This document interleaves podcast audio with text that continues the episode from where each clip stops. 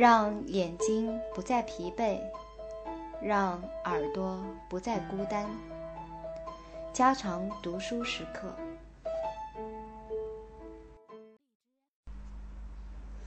第十章：自天而降的灾难。在农田和森林上空喷药，最初是小范围的。然而，这种从空中喷药的范围一直在不断扩大，并且喷药量不断增加。这种喷药已变成了一种，正如一个英国生态学家最近所称呼的。洒向地球表面的骇人死语。我们对于毒物的态度正在发生微妙的变化。如果这些毒药一旦装入标有死亡危险标记的容器里，我们见货使用也会倍加小心，知道只适用于那些要被杀死的对象，而不应让毒药碰到其他任何东西。但是，由于新的有机杀虫剂的增多，又由于第二次世界大战后大量飞机过剩，所有使用毒药的注意事项都被人们抛在脑后了。现今的毒药的危险性超过了以往用过的任何毒药，并且使用方法使人震惊。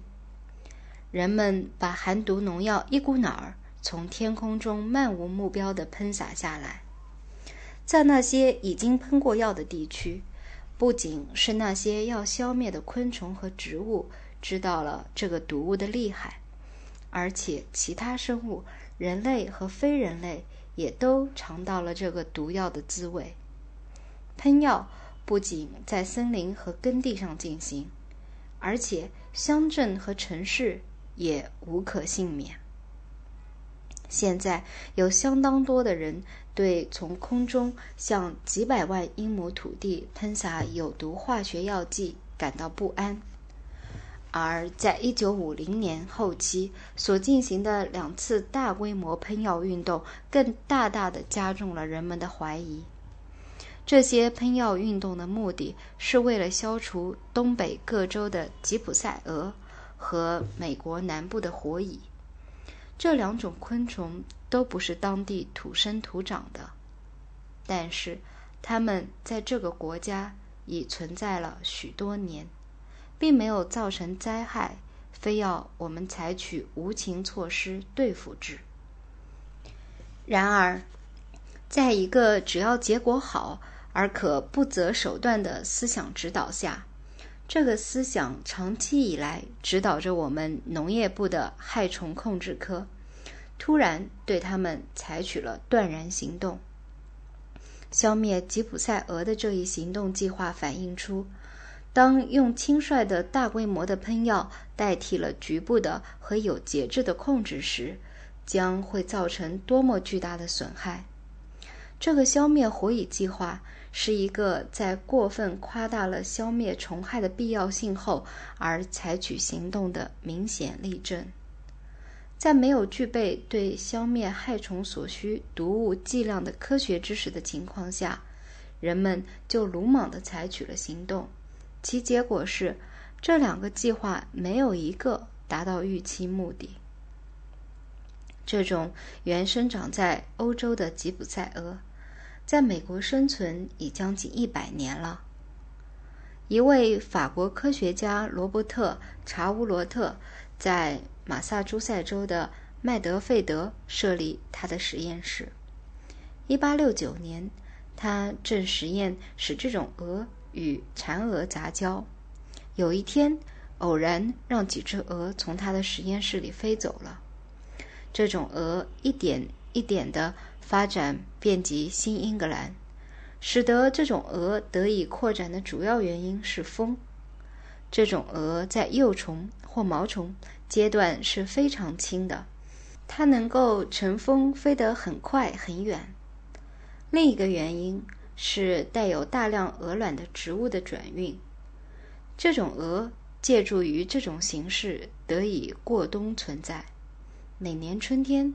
这种鹅的幼虫都有几个星期时间在损害橡树和其他硬木的树丛。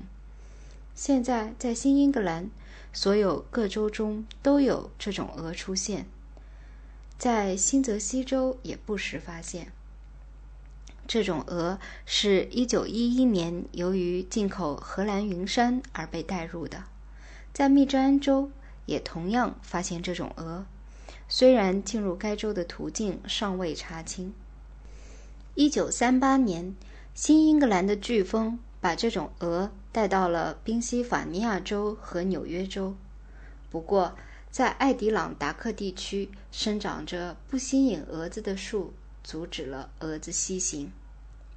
把这种蛾限制在美国东北部的任务，已经借助于多种方法完成了。